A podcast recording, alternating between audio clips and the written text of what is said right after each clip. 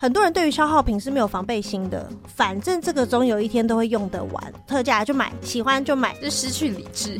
对。Hello，各位朋友们，欢迎收听多用心断舍离专题，我是 PP。你相信生活环境能够间接映照出自己内心的状态吗？你是否也曾经有过每次找东西就要找三十分钟以上，还找不到，就再去买一个，结果不找以后东西就出现了？又或者刚整理完的房间维持不了一星期又乱了？想想看，你的家里是不是也常有很多相同的东西，甚至是包色的呢？又或者看到日常消耗品在特价的时候，就一箱一箱的买。如果你有以上这几种症状，绝对要收听这集，因为你可能需要的不只是整理，而是需要先认识一下自己。让我们来欢迎今天的整理收纳专家于志玲老师。Hello，大家好，我是整理师之玲。东西呀、啊，为什么会刚整理完就马上又变乱？我觉得这一定是用了不正确的整理方式。怎么说？是怎样叫做不正确的整理方式？我觉得你知道有很多人很厉害，他们很会收东西，嗯，收完以后东西就不见了。可是呢，你看他那个状态就是很干净的状态，可是他过一段时间马上就乱了，哎，怎么会这样？对，我我觉得那是一个假象，就是真的的确有很多人他一直在整理。就是他花很多时间在自己家里面。那你说到底什么叫会整理？什么叫做会收？像我婆婆其实就蛮厉害的。我我婆婆家呢，东西蛮多的，没有说用什么很特别的技巧，也没有太多的收纳用品，但是她东西呢，她都找得到哦。比如说我跟我老公回婆家，然后说：“欸，妈妈家里印象中有一个什么小锅子啊，还在吗？”他去找一下，马上找出来，而且他走的位置一定是对的。那很多人其实他做不到这个程度，是他找东西呢，譬如说茶几有抽屉，我要翻一下，如果没有的话，可能电视柜下面再找找，诶，电视柜下面也没有，那会在哪里呢？那有可能，也许书房的书桌的抽屉会有吧，哦，再去找一找，他可能要好几个地方都去找找看，他不太确定在哪。可是像我婆婆就是蛮厉害的，她就是可以直接就知道这个在哪里。这个在那个榻榻米的那个下面的的那种要挖宝的地方，或是在哪个餐边柜这样子。首先，大家可能要先定义一下，就是什么叫做会收，是要把空间收的，就是淋漓尽致，然后。完全利用到任何一个就是很巧妙的空间，这样子，这样叫会收吗？我之前有碰过，比如说抽屉，看到有一个方形的位置，哎、嗯欸，就觉得，哎、欸，这个东西刚好方形可以放进去，然后就放进去了。啊、这叫做呃见缝插针法啊，这就是我们所谓无效整理的一种啊。所以这样叫做无效整理，可是我把东西都收得很干净的、欸，哎。毕竟身为一个整理师，然后我又是处女座的，所以我完全可以理解，就是你一个东西放到一个位置，然后刚刚好完美，对，就好像它是为了它而生的，就是我能理解那种很满足的感觉。但有的时候呢，我们的东西放到这个位置，它不见得是合理的，不见得是有逻辑的。这个东西可能不应该出现在这个位置，它只是因为大小跟它刚刚好一样，所以你把它收在这。好，那如果这个东西是你常用的，你可能会觉得哦，放在这还 OK，都找得到也记得住。但如果你今天收的东西是其实它不是一个很常用的物品，搞不好你下一次用是半年后、一年后了，那你觉得你还有可能会记得吗？其实很难说哟，哦，对不对？因为毕竟一个家会有这么多东西，所以有的时候当这个东西的位置它不合理。它不合逻辑，它不是在这个空间用的，然后你把它收在这，那下次你要找，你肯定就是花一点时间去回想，还不一定想得起来。嗯、然后就像你刚刚说的，那怎么办呢？我现在就是要用啊，只好再去买喽，再去买一个新的。对，然后你就会花很多重复的时间买重复的东西，然后花重复的金钱，然后你家里的呃空间越来越小。那连带着就是你要花很多时间找东西，你要花很多时间去维护这些物品，然后你做清洁工作也会比较辛苦，所以这都是无效整理。哦，哦，所以有可能是因为我们整理的方式错了，所以才让我们东西越来越多，甚至是。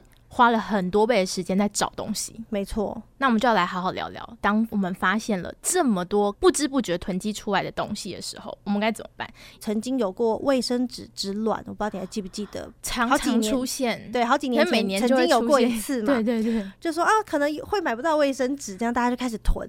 疫情曾经也有一段时间是大家连口罩买都买不到，对。我觉得经由这几次的这种新闻事件，还有社会事件之后，大家好像就会开始有一点恐惧。然后对未来会有点担忧，嗯，尤其疫情持续了这么久，这是大家都没有想到的，所以很多人就开始会有这种觉得我要未雨绸缪啊，我要先买，你会有很多的不安全感，觉得我是不是趁现在买得到先买？反正它不是什么单价非常高的东西，而且感觉上它没有很大，对，因为它是一个消耗品，对，然后用完，很多人对于消耗品是没有防备心的。就是他只要觉得说，反正这个总有一天都会用得完，像卫生纸啦、口罩啦，对，反正我都会用嘛。对，他们就会就失去了那个警戒，然后就是有特价就买，喜欢就买。哎、欸，这边现在好像 好像有可爱的造型什么就买。其实很多人都没有在用，就失去理智。对，对，就我们的委托人其实都是有一点。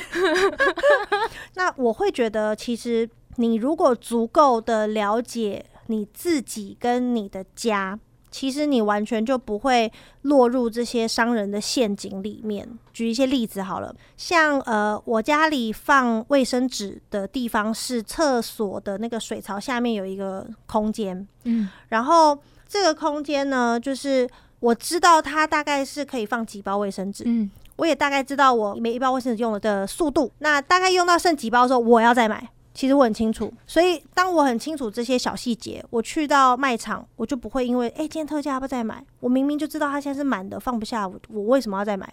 买了我要放在哪？没有比较划算，你知道？因为因为我家一瓶很贵啊，对不对？你换算那个平效，你就会知道说，其实 你并没有赚到。嗯，嗯，所以你都会很清楚这个空间现在不能放，你就不会再去买了。对，用空间限制量。这是整理师很常说的，嗯、空间限制量。对，你这个抽屉能放多少，你就买多少。嗯，你这个玩具柜能够放多少玩具，你就买多少。如果放不下了，就不要再买了。我昨天就是整理了一个储藏室嘛，嗯，然后这个这个佳琪让我觉得很惊讶的是，他们不是在购物哦，他们在进货，就他已经他所有的东西。都是用进货的标准在下单。他的呃，比方说，我们常常会遇到家里可能有两个小孩的，嗯，他东西可能会买两份，以示公平，对不对？这个我我完全可以理解。但他们家的两个小孩呢，就是人人都有份之外呢，这个妈妈她每一次的下单可能都是八份起跳。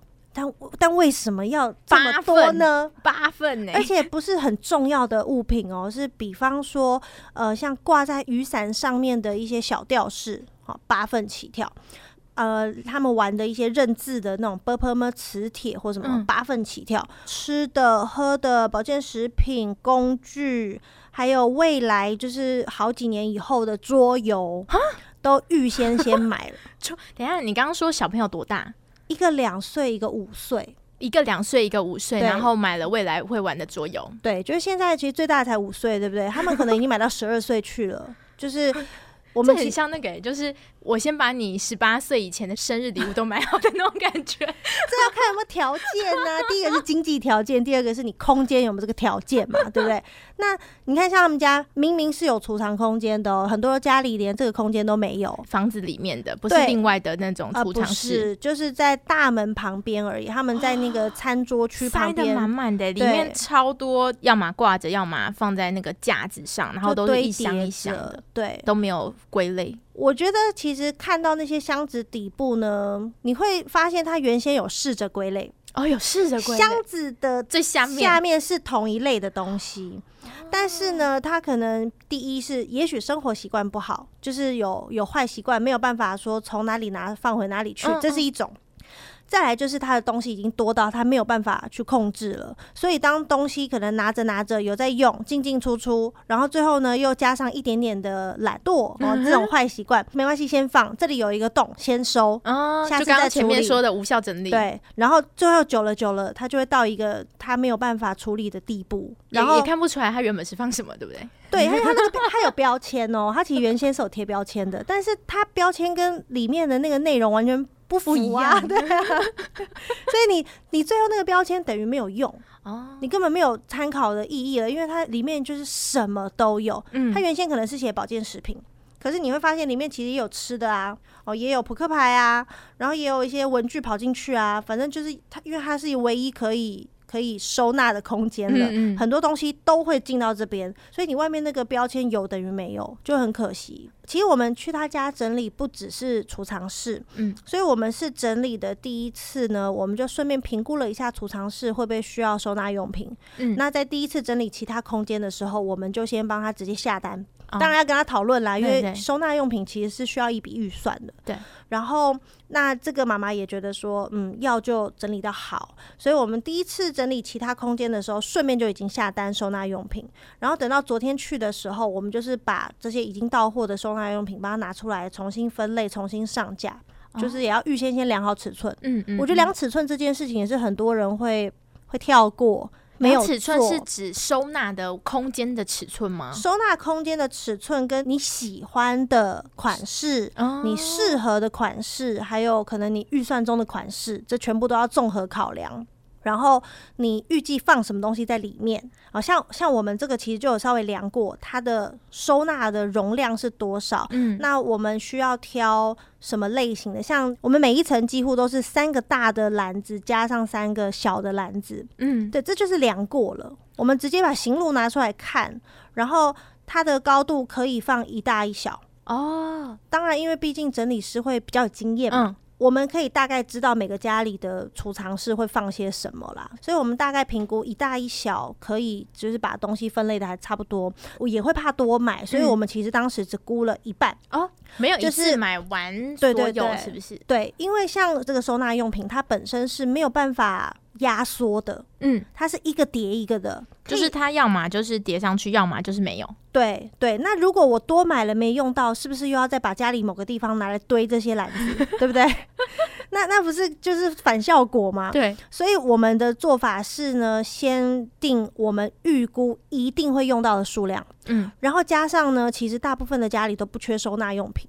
就是他家一定还有别的可以用，一定有别的不知道什么时候买的，对对 对，然后不太会用，就是买回来之后我到底要放什么好，然后放在哪里比较适合，但里面要收什么东西比较省空间，大部分的人可能没有这样子的逻辑，所以我们就想说没关系，就买一半，然后剩下的有需要家里一定还可以找得到很多多出来的收纳用品，对，所以其实像这样这些收纳用品也要花大概八。八九千块哇！后来还有再买吗？呃，没有。大家真的是收纳用品，不要看到就想买哦，就是觉得家里需要，然后就买了，然后根本 用不到，真的不要，因为空间还没量过，放不进去。对对对，就是我说丈量，很多人会跳过，可是你一定要量。我真的都没有在量哎，我那时候都想，哎，这可以放袜子，好买，然后就买回去。好，就就我们就拿袜子来讲，你有几双袜子？你有没有算过？肯定是没有。对不对？真的没算过。对，那你你的袜子你会是用什么样子的折法？譬如说，有的人包成一球，包成一球；有的人可能就是直接这样对折。对，对，那包成一球跟对折的体积是不同的。那乘以你的几双，你就大概可以知道哦，其实这样子就够了。或者是哎，不行哦，我可能要长一点的，因为我的衣柜长的是一个怎么样的样子。突然这样听下来，觉得这收纳跟数学好像有点关系。难怪小时候需要数学啊！可是我数学很烂呢。但你空间的那个应该蛮好的，我可能空间感比较好。对对，但是实际算那些数字还是会让我觉得蛮困扰的。嗯，可是嗯，我觉得空间感可以让你在。容量这一块比较有概念，嗯嗯嗯，嗯。那有的人其实有一些空间呐，其实你目测就知道到底放不放得下，嗯，对。但是当你觉得哎、欸、有有有点机会，好像刚刚好哦，这种时候一定要量，一定要量，对对对，Okay 千万不要相信自己，不要相信自己的眼睛，因为收纳用品买了不会坏，你要放很久，然后你又处理不掉，然后你丢了，你又觉得自己很浪费。OK，家里要整理的时候，真的需要一些。方法，嗯，才有办法把它真的整理好，而不是无效整理。之前有看到啊，很多人会就是囤食物，嗯，冰箱冰满满，嗯，零食柜摆满满，嗯，你知道超羡慕的，就是好像随时有东西就可以吃。我每次看到人家零食柜超多食物，都超羡慕，说我好想要有这种零食柜，但是好像还是会有一些烦恼，会很困扰，因为这这种人通常都会来找整理师啊。是你们很困扰，就是你你花这么多钱买了这些零食，可能还要买柜子，对，然后因为你收的不好，你找不到，你没有吃到，然后你还要再花钱请整理师，真的比较划算吗？好贵啊！对啊。整理师的钟点费算高哎、欸，嗯、所以我会建议大家，呃，像像我自己啦，我就挑了一个地点还不错的位置，就我家楼下是一个很大型的美妆店，哦、所以我其实很多东西我都不用囤货啊，我需要买的时候我下楼买就好，哦，对不对？大部分的人都不是住在很偏远的地区嘛，嗯、我们要买东西都那么方便，就是回家的路上顺路去买一下补个货，其实都很轻松。嗯，就算你真的不方便买，你你那个网络上手机手指动一动，你就买到了。嗯，真的不用囤货，真的不用囤货。对，但是像这种冰箱堆满满的人啊。他们到底是什么样的心情？就是会想要一直对满，我是怕饿到吗？嗯？对，其实是哦，就是我曾经听过一个艺人分享哦，就是一个那个王彩华，他在那个电视节目上分享说，他小时候蛮穷苦的，常常饿肚子。后来呢，当他有能力了，然后也自己有自己的家庭之后，他就觉得他一定要随时把冰箱补得满满的。他不希望他的子女跟他有过任何一刻是肚子饿的，他不希望发生这种事。我觉得这其实就是内在的一些匮乏或是不安全感，需要用实际看得到、摸得到的物品来补足他的这些各方面的不安全感。这样子，他看到了、摸到了，他就觉得放心了、安心了。所以，其实很多不管是冰箱还是家里的柜体的什么囤物，很多都是因为就害怕失去、害怕没有、害怕要用的时候找不到。嗯嗯。所以他预先，他替未来担忧，替未来准备，然后把空间全部留给不一定真的会用到的东西。嗯，就像刚刚前面说到仓库也是这样，五岁买到十二岁，没错，这还不是个案哦，是很多家庭真的都是这样，都是这样。嗯，每次我们看到这么多囤积的东西，都会怀疑自己是不是有囤积症，然后或是觉得家人一直堆东西，是不是他有囤积症？对，其实呃，有没有囤积症，这个没办法由我们自己来说有没有，嗯嗯、它是一个需要医生来判定的一个病名。嗯，然后它也是有程度的，轻度、中度、重度，它是分级数的。然后网络上其实也可以找得到一些呃，譬如说这种等级的，大概家里是长什么样子，这样有一个那个表可以参 考。呃，我自己觉得你到底有没有囤积症这件事，嗯、最简单的方式就是。一般人呢，如果你跟他说：“诶，这个喝完的水是不是可以拿去回收了？”嗯，他可能会觉得 “OK 啊，这就是垃圾嘛，对，对不对？OK，拿去回收，拿去丢掉。”可是如果有囤积症的患者，你那种很显而易见的垃圾，你如果要丢掉，他都会跟你翻脸，他会没有办法接受，然后不能丢，不行，千万不能丢，都不行。然后，即便他就是垃圾，也不可以。你之前有看到过类似这样子的？其实我有亲人是这样哦，嗯，然后而且囤积有分很多不同的类型，像我的亲人是拾荒型，会去外面捡回家的那种，捡回家，对，去拾荒老人那种拾荒，他的东西就是家里，譬如说点外送会有一些那种碗，嗯，对不对？吃面的碗啊，可以叠到快要到天花板，就一个一个一个这样叠，然后罐头也是。不知道有没有洗，然后就这样滴滴滴滴滴到很高，嗯、然后最后当我们去拜访他的时候，就发现家里呢只剩一条路可以走，就是你知道，就是两只脚的这个宽度哦，嗯、然后你就是这样子从这一条走去房间，走去客厅，走去阳台，什么就是这一条路，其他全部都是东西，然后已经看不到家里的沙发了。看不到家里的原先有个茶几，嗯、然后床都没有，你会完全不知道他是怎么生活的。通常这不会是我们的委托人，嗯，因为他不接受你的协助哦，他不觉得他需要，他不觉得他需要丢，或是他需要去做一些，他觉得他没有问题，他不需要帮忙，你不要来动我的东西就好。嗯、通常会来寻求帮助的都是他们的家人，他们的家人就是受不了了，我该怎么办？这样子。可是，除非当事人同意，不然我们整理师真的没有办法去强硬的介入。嗯，你有时候变公亲变事主嘛，哦、对不对？对。再来就是，这明明是一个好意，家人的出发点是好的，但是他对于这个当事人来说。你就是来丢我的东西的，这是我家，这是我的东西，嗯、你凭什么来就把？你就说你为我好，我不觉得啊。然后这可能你的出发点会变成一个，就是一个争吵的开端。嗯，之前我好像听志玲有分享过一个故事，就是他可能没有囤积症，但是呢，嗯、家人觉得他有囤积症。我接到这个案件的时候，是女儿跟老公来委托，然后他就说。我觉得我妈妈有囤积症，可不可以来帮我？他们是同住的，嗯，跟呃太太的妈妈一起住嘛，等于就是岳母嘛，对不对？嗯、然后我想说，好啊，那当然要先问一下妈妈是愿意整理的吗？她知道我们整理师的工作的形态是什么吗？嗯、对，她说 OK，妈妈都 OK。其实光是这一句妈妈都 OK，我就觉得妈妈有可能不是囤积症的。然后到了这个家，实际这样看一下，其实这家很很棒啊。他们没有你想象中什么很就是很漂亮的家哎、欸，是很漂亮的家哦、喔，就是随时邀请朋友来家里都可以的，都可以的哦、喔。他跟我的所有委托案相比，真的太太舒服了。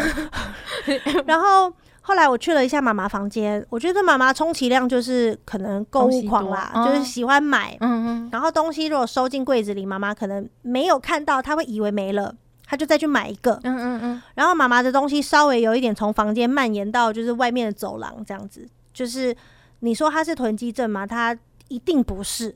然后整理的过程中，妈妈其实也是愿意把一些穿不下的衣服淘汰掉，哦，哦，要捐出去也可以。有一些状况不好，那就丢掉，都 OK，嗯，这就是正常人一般人都会有的行为。嗯，后来我就跟那个委托人说，其实我觉得你妈妈没有，囤积症，对啊，我觉得她没事诶、欸。他就是爱买了点，然后会忘记还有没有，就又补货了这样。但你说要他丢，他也丢啦，他也淘汰了好几袋那种大垃圾袋的衣服。嗯、但结果这个太太就说：“嗯、呃，芝玲，我觉得你要不要先走？”嗯、然后我想说，发生什么事？对，发生什么事？我我哪里就是踩到谁的地雷了吗？他说：“不是，是我觉得我老公快要生气了，我老公要发火了。”他说他。老公没办法接受的点是，他们觉得我们都花钱帮你请整理师来了，为什么你妈还这么不配合？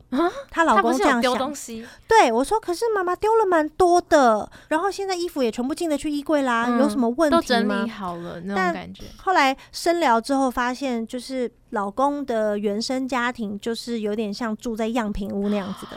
哇！从小他就是觉得家里就是要这样，嗯，桌上就是干干净净的，可能就是一个植物、卫生纸、遥控器，可能就这样子而已，不应该再有别的东西。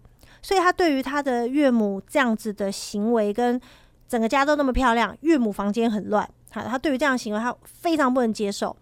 然后这个太太就说：“没关系，我觉得你等下告一个段落，你就先走，剩下的我们自己处理就好。”因为她她觉得她老公真的快要 要发火，然后想说：“好吧，那就可能还是需要他们好好沟通。”嗯，对。后来我就真的先离开了。然后后续有在收到这个太太的回复，她就说：“其实当天他们也算是有把话讲开，然后彼此都觉得有点委屈。”嗯嗯嗯，妈妈会觉得说。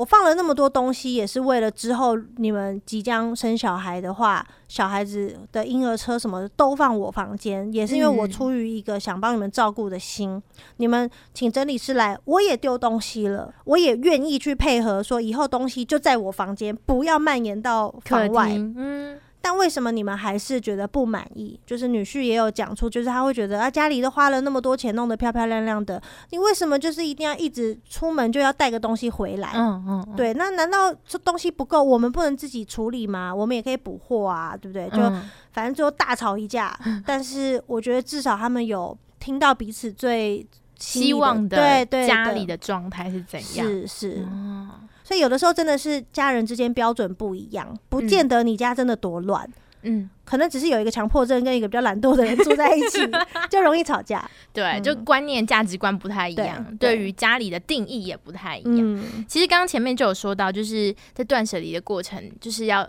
去了解自己到底希望是一个什么样子的环境、嗯、什么样的家的状态，是也算是在认识自己，对吗？对，我觉得断舍离它不是一个可以一步登天的事情，你不能给自己一个期待说，好，我今天要来断舍离，然后你今天就做到。嗯，我觉得不是这样的，断舍离是一个需要练习的过程。嗯嗯嗯，你可能第一次整理，譬如说今年的大扫除好了，我留了很多东西，我觉得我一定不能丢，这个东西对我来说太重要了。嗯，明年的大扫除，你还是留下来了。同一个东西，对，你还是觉得，嗯，这个东西我真的就是很需要它，我不可能把它丢掉。到了第三年了，你你可能有点犹豫喽，哦，想说这东西好像真的也没有用到，一两年都没用到。在第四年，你可能就会怀疑自己，你会告诉自己说：“我到底留这个东西留这么久要干嘛？”哦，就是因为我们人生是有不同的阶段的，嗯、每一个阶段任务需求都不一样，所以你不可能说有一个什么东西是永远都一样的重要，或是一样的常用到，或是那么必须。嗯，它一定是会改变的。那所以我觉得整理家里、断舍离啊这一类的，其实是一个。你可以去检视你的过去，嗯，因为你你现在整理的东西都是过去那一阵子你带回家的，嗯，你现在家里的样貌都是过去那一阵子你的生活习惯造成的。你那一阵子可能好，我我都要物归原位，然后我都要好好的把它就是收拾。你现在家里一定是干净，哦、那一阵子的你如果说稍微工作压力大，有点懒啊，不想弄，改天再弄什么的。诶，你可能因为没有清洁，油垢就变厚了，水垢变多了，嗯、家里变乱了。对不对？所以你在整理的是过去的你，哦、所以你在整理的过程中，你会更加认识自己。然后，譬如说，哦，原来那一阵子我这么疯哪一件事，哦，买了好多塔罗的东西，当时不知道，对，现在才想，还是我自以为我会去爬山，结果我全套装备买了之后，嗯、我其实只爬了两次。有，我知道，大家都很喜欢在那个时候，哎，我要去运动了，然后就买了一堆运动用品，然后就没有去了。对，大家想做什么事都是先买装备，但你不是实际去做。嗯，对，很多人都是这样，所以我觉得可以借由整理这个过程去回顾一下过去，反思一下。那你会借由这个过程，你会更知道自己需要的是什么，什么该留下，什么该丢。嗯、基本上，你有经历过这个整理的过程，其实你不会在丢东西或是什么要留这件事情上纠结太久。嗯嗯嗯。你刚刚说到，他其实就是在整理过去的自己嘛。嗯。其实，在生活环境跟内心的世界都是会互相影响。嗯哼。那到底我们应该要先整理的是生活环境，还是先整理我们内心世界呢？虽然我们看得到的混乱都是在现实中的物品，嗯，但我觉得会造成这些物品的混乱，有很大的原因，一定是因为你自己心里也不够清楚，脑子也是乱的。所以我觉得更需要的是先把心里的想法先梳理好。你看到一个房间，或是回到家，觉得哦，家里好乱，我要从哪里开始整理？嗯，我觉得不用着急去想要整理什么。你更应该做的是，你先冷静的想一下，你希望你家里是长什么样子？你希望你家里，呃，比方说，有的人希望我想要在客厅摆瑜伽垫，我想在这边冥想啊，呃，或是做瑜伽，或是怎么样。嗯。有的人是希望说，哦，我真的一直很喜欢一个衣橱，或是很喜欢一个餐桌，我好想把它买回家放。嗯，我觉得就是这种很简单的。初心就好了，我们就借由你想要让家里成为什么样子来做一个出发点。那你如果想要让家里变成这样，然后你会在这里做什么呢？你再根据做这些事情需要什么样子的物品，其实想清楚这两件事，你就知道什么东西是多的了。哦，对不对？先去想象你自己希望的空间是怎样的，嗯、以后再去。重新检视自己的家，对，而且我觉得比起先整理，不如先不要买了哦，先不要增加就对了。对啊，因为你要丢掉一个东西，可能对你来说很辛苦，嗯、可是你要买进一个东西，这是天天无时无刻都可以做到的，太容易了。对，就我们就拿拿纸袋来说，大家都会留纸袋，觉得有一天会用到。对。你真的对你真的要把一个纸袋送出去，或是把它用到烂掉，其实很很久很久才会发生一次。可是你随便出去，今天逛个街什么，你就有个纸袋嘞。纸袋其实增加的速度远远来不及你消耗掉的速度。对，所以当你觉得啊，我不想丢东西，我觉得整理好累什么的，那你就先不要买了，因为其实家里一定也没什么缺的。对，嗯、我相信大家家里都不是很缺啦。好啦，所以我们其实可以先从自己尽量减少购买的东西。对，也不是说不能买，是你可以买需要的，但是想要的东西你可以想一想，再慢一点，对，让自己再慢一点，再慢一点，就冷静的想一下，真的要买吗？家里有地方放吗？嗯、家里有没有一样的了？有没有同类型的功能的物品？嗯、还是买了它，我可以把所有不太好用的全部淘汰？对，哦、就想一下再买就好。有一种以上的理由，再决定要不要买。好，今天很谢谢志玲，我们下集再见，拜拜，拜拜。